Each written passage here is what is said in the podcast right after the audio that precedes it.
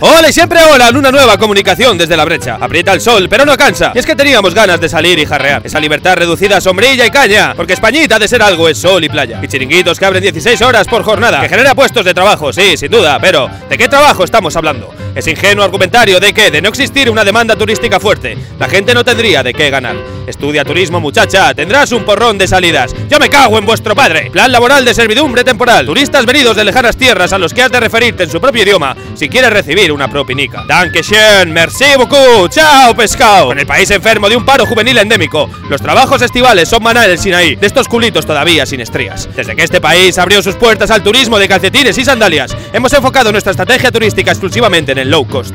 Con cuatro perras, puede venir tu vecino belga a ponerse hasta el culo de bravas y paella. Creatividad, fraternidad, ecologismo, son valores desoídos en la formación laboral de hoy. Quizás sí idiomas, quizás sí tirar cañas y bailar en sarandonga. Palmeros que abaniquen y den palmas, pero nada más. ¡Guión de guion! Hablo de ecologismo porque el turismo actual se ha convertido en un ángel exterminador medioambiental. Porque un turista no tiene la conciencia del suelo donde pisa. No es que no tenga conciencia, es que le importa una puta mierda. ¿Quién quiere repetir destino turístico un año sí y al otro también? Derrochar, quemar la tierra. Y así está la manga, la concha y la reputa que las parió. ¿Y qué hacer contra esa ansia vacacional propia del que es infeliz el resto del año? Gente que de tanto apretarse el cinturón despilfarra en verano como el lobo de DiCaprio. Nos parece caro un museo por 10 pavo, pero nos volvemos locos con cubatas a 5 euros. Turismo, aviones llenando el dulce aire con un gas que no seduce. Porque hablar no habla, pero se cuela sin reservas en tu traje y en tus pulmones. Y entonces mueres antes de haber visitado Cuba. Pero sí, París, que está aquí al lado. Viaje relámpago, de los que están de moda. París en dos días. ¡He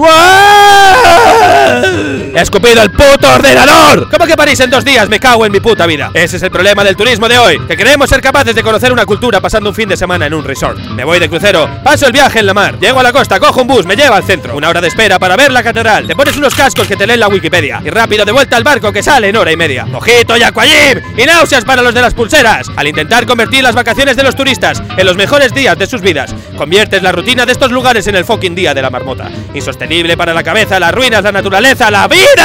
Y la gente llora, fumando cigarrillos mientras el cura no se calla. Llueve, como llueven los entierros de la gente que trasciende. ¿A dónde se trasciende? A la trascienda del recuerdo, donde mueren tus sueños y aquellos que te quisieron. Qué pena morir después que el resto. Mientras tanto, pensemos cómo mejorar todo esto. Viajando con libros, con psicodélicos. Elijamos bien nuestros destinos. Realizando un turismo de escaso impacto, rodeándote de nativos y privándote del gasto. Por aquí cerramos. Hasta la vuelta al cole y el jingle infernal del inglés el corte. ¡Os quiero, mis poditos! ¡Hasta la vista! ¡Aguanten! ¡Que esto es!